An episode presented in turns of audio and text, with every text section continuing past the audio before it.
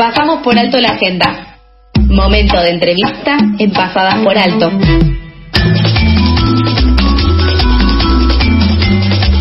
Bueno, como todos los viernes en Pasadas por Alto nos vamos a tomar una pausa, nos vamos a llevar puesta la agenda de noticias y vamos a conversar con eh, nuestros personajes de este viernes. Vamos a hablar con eh, quienes están detrás de una cuenta de Instagram que venimos siguiendo hace bastante tiempo, eh, que tienen algunas imágenes que mezclan ciencia ficción, cultura popular, rarezas arquitectónicas, realidad, argentinidad y que hoy en día puede ser una de las eh, de museos virtuales que, podemos encontrar en Instagram, eh, colaborativo también con distintas postales del conurbano. Se trata de, de Walking Conurban. Sí, esta cuenta la manejan cuatro amigos.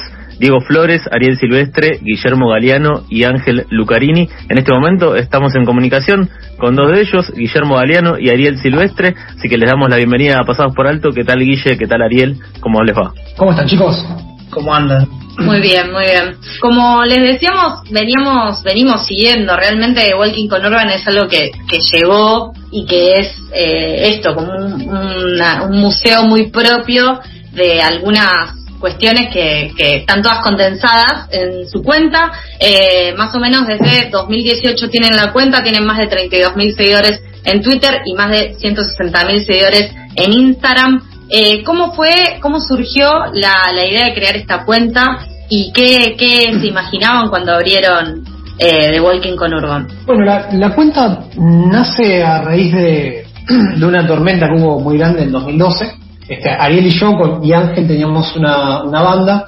Al día siguiente de la tormenta nos tocaba ensayar y teníamos que ir de Verazate a Quilmes. Y bueno, la, la tormenta causó unos destrozos tremendos. Y ese viaje que nos iba a tardar a llevar 10 minutos en, línea recta de casa a la sala de ensayo este, fue una peripecia de 45 minutos, una hora, este, porque bueno, la misma situación del, este, del desastre natural, más que la gente se quedó sin luz, entonces salió a protestar y bueno, ahí empezó como el, nombre de Walking Urban. Y a partir de ellos empezamos a mandar fotos de, de lugares así con este, escenarios medio posapocalípticos. Y en 2018 este, empezamos a, pero ya con más o menos manejando Instagram, cosa que antes no hacíamos, este, nos pusimos con esto de decir, bueno, vamos a abrir un poco el juego al, resto de los amigos del grupo, a ver si alguien más se quiere sumar con esto. Eh, y así empezamos. La verdad que al, principio las expectativas eran muy modestas, más que, eh, digamos, hacer un poquito más amplio el núcleo de ese, de ese pequeño chiste interno.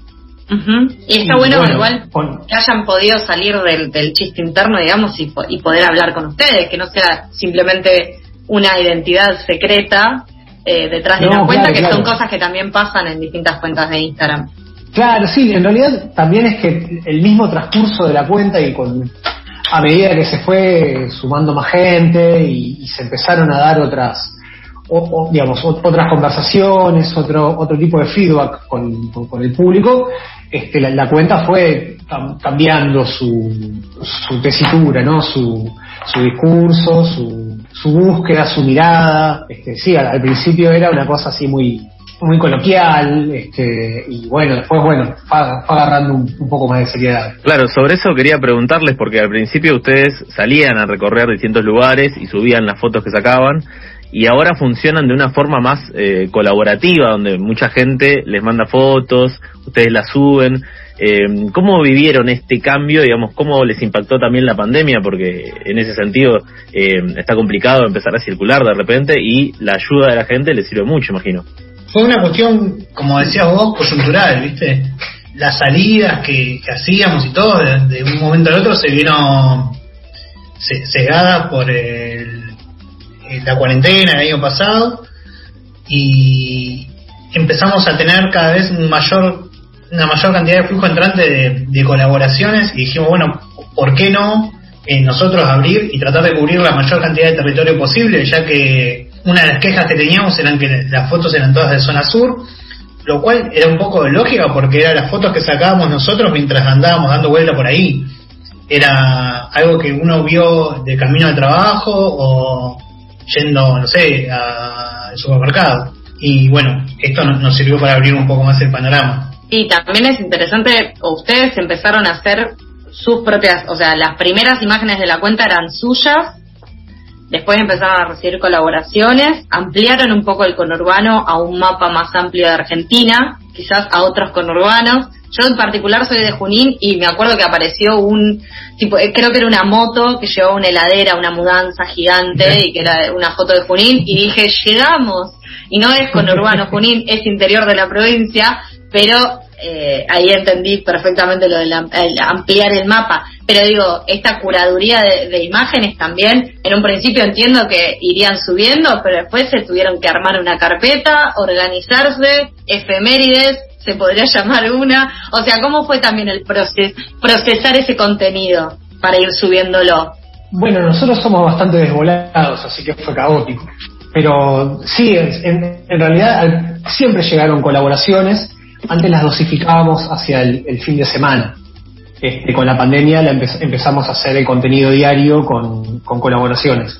Y sí, tuvimos que hacer un drive este, y empezar a más o menos a dividir por las secciones que son recurrentes de, la cuenta, este, con las paredes por un lado, las efemérides por el otro, eh, las cosas que están vinculadas con el Diego por un lado, las que son este, casas abandonadas por el otro y así. Todavía seguimos como en ese proceso de, digamos, es como ordenar la biblioteca de Babel un poco, entonces no, no es fácil, no es fácil, lleva mucho tiempo.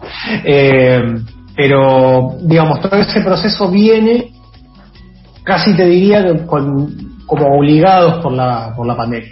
Y ustedes también plantean esto que vos mencionabas recién de línea, o sea, marca una línea de lo que sería la agenda de temas que le interesan a The Walking con Urbano. El Diego, las paredes, el barrio, eh, también cierta identidad barrial y también muchas veces cuando pensamos en eh, el espacio público y cómo muchas veces es tomado, muchas veces el espacio público puede llegar a servir como un termómetro eh, de lo que puede llegar a estar pasando a nivel social. Y en particular nosotros vemos que en Twitter eh, están teniendo una presencia con un punto de vista bastante crítico. Eh, ¿cómo, ¿Cómo se manejan con lo que pasa en la agenda de la opinión pública y cómo ir tratando de ir metiendo sus memes? Porque quizás, eh, o sea, todo el tiempo esperan eh, la viralización de, de, las imágenes que ustedes comparten. Digo, ¿cómo, cómo, ¿Cómo se llevan con esa repercusión también?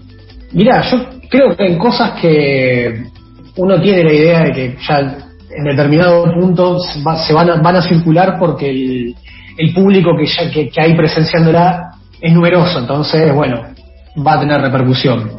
Con respecto a la, a la agenda pública cotidiana, en realidad, digo, vivimos en un lugar en un tiempo donde la porofobia es tan, está tan a flor de piel, donde el discurso hegemónico y el discurso denostativo del conurbano está tan a flor de piel que no tenemos que esperar mucho. Siempre que, suceda algo que se quiera relacionar con la carencia, la miseria, la pobreza, este, lo trucho, lo berreta, lo que se cae, lo que pudo haber sido, bueno, llega rápido. Eh, entonces, y nosotros lo que tratamos de hacer es contestar eso. Después digo, pueden estar pasando un montón de cosas por supuesto que nos atraviesan, todos tenemos este, ideología, todos tenemos miradas este, sobre la realidad, tratamos de no hacer un, este, no opinar de todo, porque tampoco sabemos de todo ni podemos, ni estamos este, en condiciones de opinar de todo. Tratamos de, bueno, hablar de lo que sabemos y lo que tenemos cerca. ¿Consideran que existe una identidad conurbana? Buena pregunta para Ariel Yo trato de escapar a estas cosas porque eh, el, otro día eh, yo soy el peor invitado del universo para cualquier tipo de entrevista porque no, me gusta caer sobre cuando cuando digo cuando uno construye o cuando uno marca un significante del conurbano está cargado de tantas subjetividades como tenga el receptor eh, acerca del conurbano, ¿no? Y decir, bueno, ¿qué es el conurbano? Y depende hay tantos conurbanos como conurbanos hay dentro del conurbano, digamos, el conurbano de Vicente López, que siempre hablamos nosotros, que están con Urbano, como Florencio Varela o La Matanza. Entonces digo, bueno, depende qué, qué conurbano tengamos ganas de, definir, podemos eh, plantear, partir como de esa base. Bueno, hay un conurbano, sí, ¿qué conurbano? El conurbano, digamos, pero si bien está todo trazado a través de, ese hilo que es el conurbano, así que es bastante complejo. Yo lo que creo es que hay, hay algunas problemáticas que son transversales al conurbano. La, la problemática de la centralización, entonces cómo todos viajamos en, en transporte público, el tiempo que nos demora, cómo, cómo se traza nuestra vida y nuestra relación con el trabajo, con el espacio público, lo que decía Sofía hace un rato. Eh, ahora, no hay una identidad conurbana, porque el conurbano es un lugar este, inabarcable donde viven 12 millones de personas. Este, es muy difícil que 12 millones de personas, mejor dicho, que 12 millones de argentinos se pongan de acuerdo en algo y más para decir yo soy del conurbano. Este, entonces, y además eso se, se fragmenta en un, en un montón de, de pequeñas identidades donde están, bueno, yo soy del conurbano, pero soy de zona sur, está bien, pero yo soy de zona sur, pero soy de Berazategui, no soy de Quilmes. Este, y lo mismo pasa en zona oeste, lo mismo pasa en zona norte, e, incluso pasa al interior de los distritos. Yo soy de Berazategui, pero no soy de Hudson, y soy de tal manzana y no de otra. Entonces, siempre es como que se va este, atomizando la, identidad del conurbano hasta que uno llega al uno mismo. Y ahí ya no hay más. y es yo soy yo que estoy acá.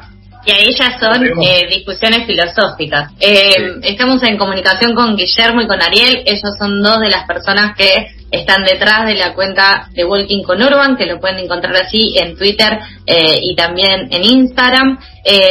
y bueno, estamos todos adentro de una videollamada, por eso escuchamos que se pasan la pelota los unos a los otros. Charlie, ¿tenés una pregunta? Sí, acá Charlie de Villa Celina, pero de Barrio Hernández. Eh, ah, no de otro. claro, eh, no de Barrio Sarmiento. Bueno, eh, todo, todo mal con Celina, loco. En la zona azul está todo mal.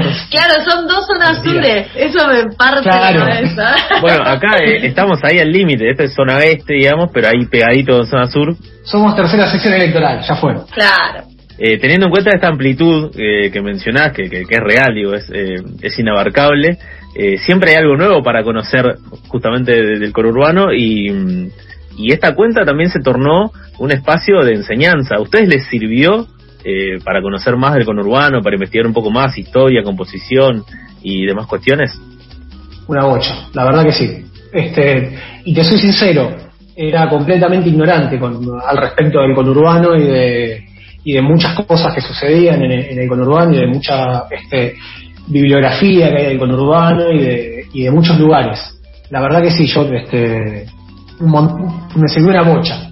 Hay que estar desde un lugar catedrático, digamos, para no dar lugar al aprendizaje. Es todo, todo, hay, en todos lados hay enseñanza.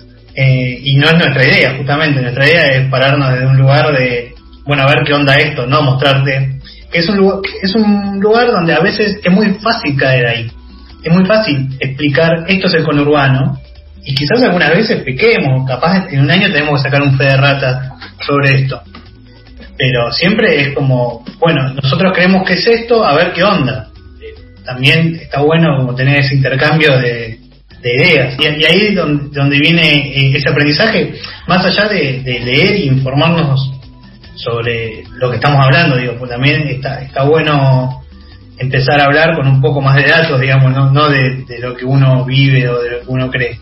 Y tienen hasta ahora, de todo lo que recorrieron estos tres años, eh, alguna foto favorita, alguna repercusión favorita, algún meme favorito, alguna anécdota, algo que hayan dicho no puedo creer que Patricia Bullrich retuiteó esto, digo como ejemplo, no sé si sucedió, no sé qué repercusión les puede traer eso. Mira, Patricia Bullrich no nos ha retuiteado nada, pero sí en un momento este, nos empezó una seguidilla de follows en Twitter inexplicables, como este Lucas Liach, Laura Alonso, ¿viste? Ah, los pensadores. sí, sí, sí, llegaron, llegaron los, inteligentes del grupo. Este, y, y medio que era, era, era un poco inexplicable, ¿viste? Porque, che, ¿qué estamos haciendo mal? Porque nosotros no le hablamos a ellos. o mejor dicho, sí les, les hablamos a ellos, pero no con la intención de que vengan a decir, che, loco, qué lindo lo que están haciendo. Claro, como no, de- no de mires, disputarle sentido, claro. Claro, no mires para divertirte. claro, no te diviertas con lo mío y que eso, Y ahí te preguntas, el te tema de internet, claro, ahí te preguntas, ¿entienden la cuenta, el sentido, entienden los posteos? Se ríen de ellos. Muy, muy al principio, eh, cuando medio no- a nosotros nos sorprendió un poco que, la cuenta tenga repercusión porque, de nuevo, la- la- las expectativas eran mínimas y la, no sabíamos nada de fotografía, no sabíamos nada de arquitectura, teníamos un poco de conocimiento de las ciencias sociales porque lo que estudiamos, bueno, y Ariel de, diseño porque también estudió diseño, pero lo, lo nuestro era eso, ya traspolarlo al, al arte fotográfico, como vaya, uno- a, decirle, este, éramos completamente ajenos a ese mundo. Y, y un poco nos sorprendía, viste, que, tuviese repercusión. Y yo pensaba que, podía tener que ver con, un poco de, de consumo irónico sobre la cuenta. Eh, que, que después yo creo que mm, la realidad me lo desmintió bastante rápido. Había, había como una un hueco ahí, una, una falta de, o un, lugar vacante eh, en cuanto a, reper- a representación del, de la cotidianidad del, conurbano. Eh, no, no, no mostrarlo como el lugar, este, como el Far West o, el lugar donde está la noche salvaje, este, o, o- o las escenas, viste, de, de policías en acción, o de, no sé, caos en la ciudad, donde todo está ATR, prendido fuego, la gente se caga piña, sino El africanizado día. conurbano. el africanizado conurbano de Sirven. Este, Ujú. con, con- con el día a día, ¿viste? Lo, lo que justamente, lo que no es noticia, la gente que se levanta y va a laburar, la gente que va a hacer las compras, la gente que vuelve a hacer las compras, la gente que transita su vida como todos los días y este y vive en un, en un entorno donde hay veces que hay cosas pintorescas y cosas que son muy bellas.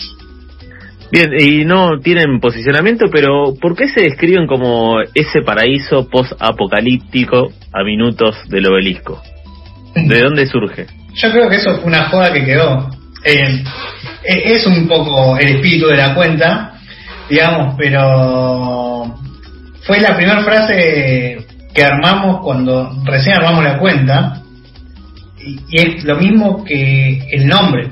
Si, si vos me decís, che, mirá que dentro de tres años vas a tener 160 mil personas que te sigan y no sé, 30 y pico en Twitter y capaz que buscamos un nombre mejor. La verdad que a mí me, me, interpela mucho, por lo menos, el paraíso po- posapocalíptico, porque hay, hay un poco mucho de eso, de salir de la cotidianidad, digamos, y están en todas las ciudades.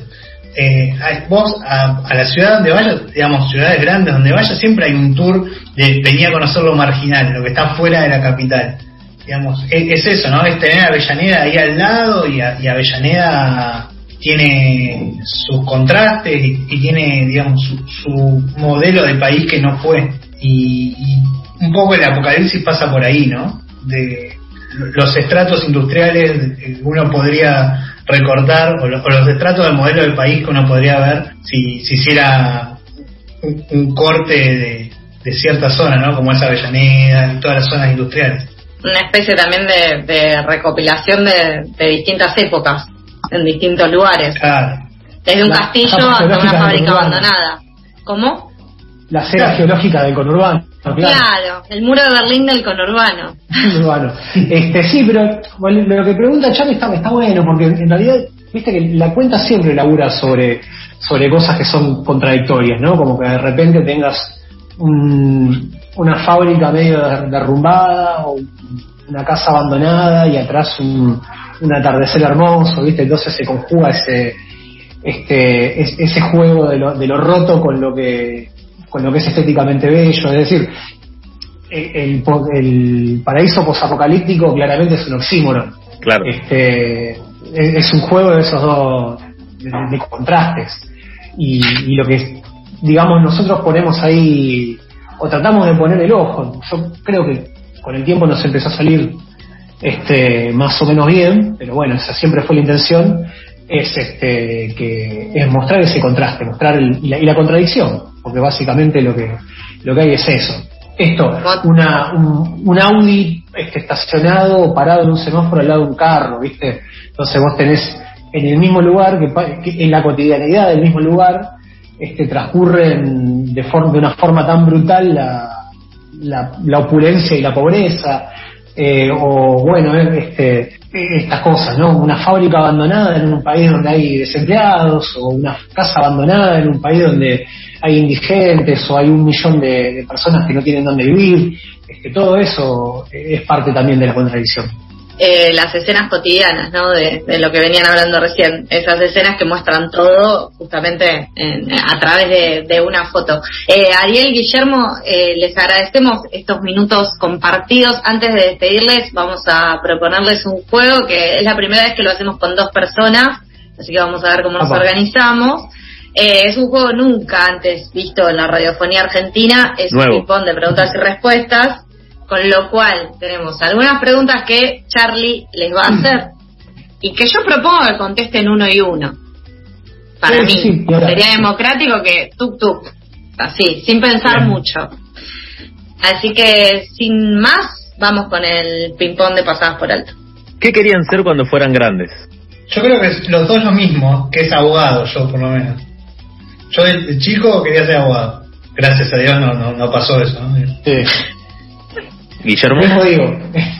lo mismo digo. Ah, bien, bien, bien. Este, de hecho, este, este, hicimos abogacía juntos, el CBC, y después nos fuimos.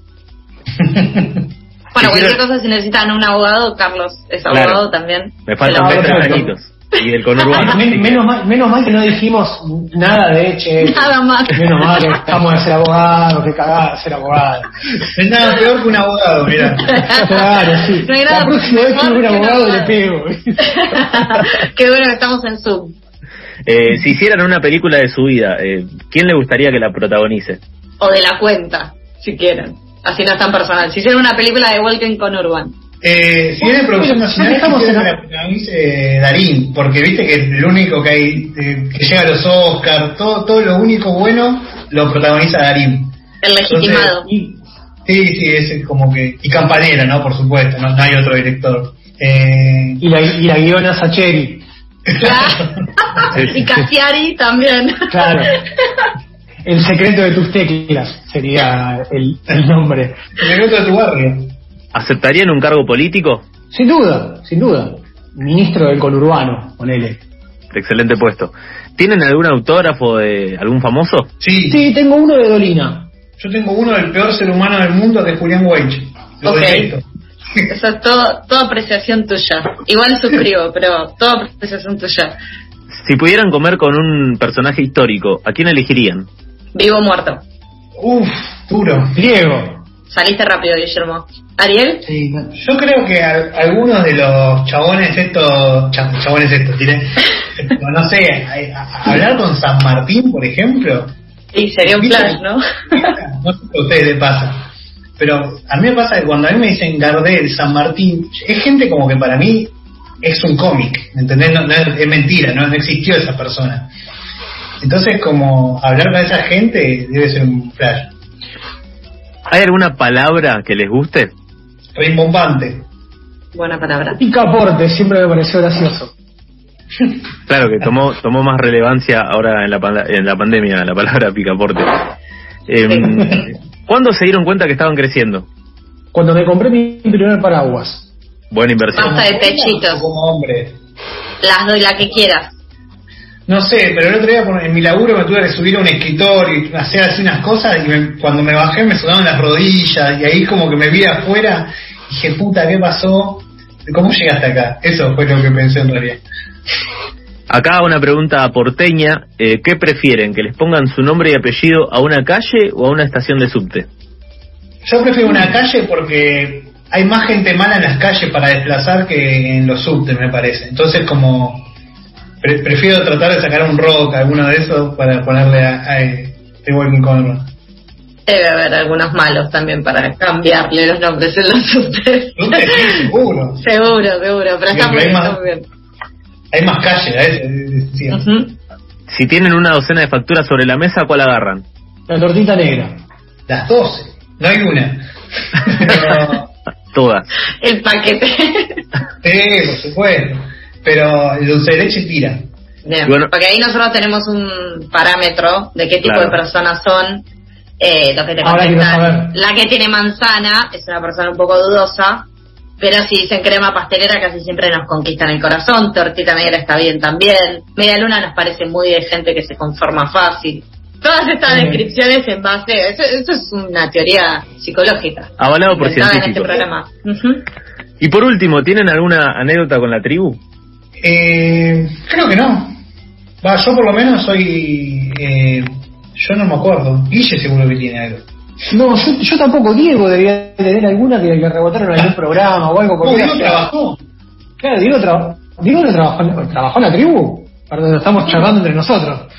Diego trabajó en la producción de la tribu para un programa Ahí de radio. tienen, No ahí tienen un conocido.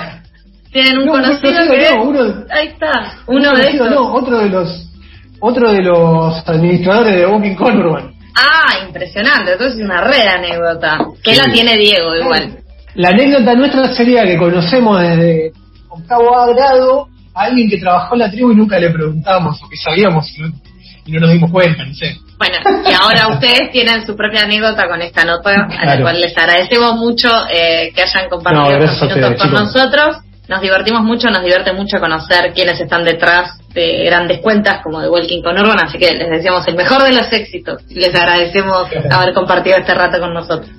Muchas gracias a ustedes, chicos. pasaban entonces Ariel y Guillermo, integrantes, eh, administradores de Walking con Urban, por este espacio de personajes de Pasadas por Alto. Pasadas por alto. Pura energía antes que te pegue la modorra del mediodía. Por FM La Tribu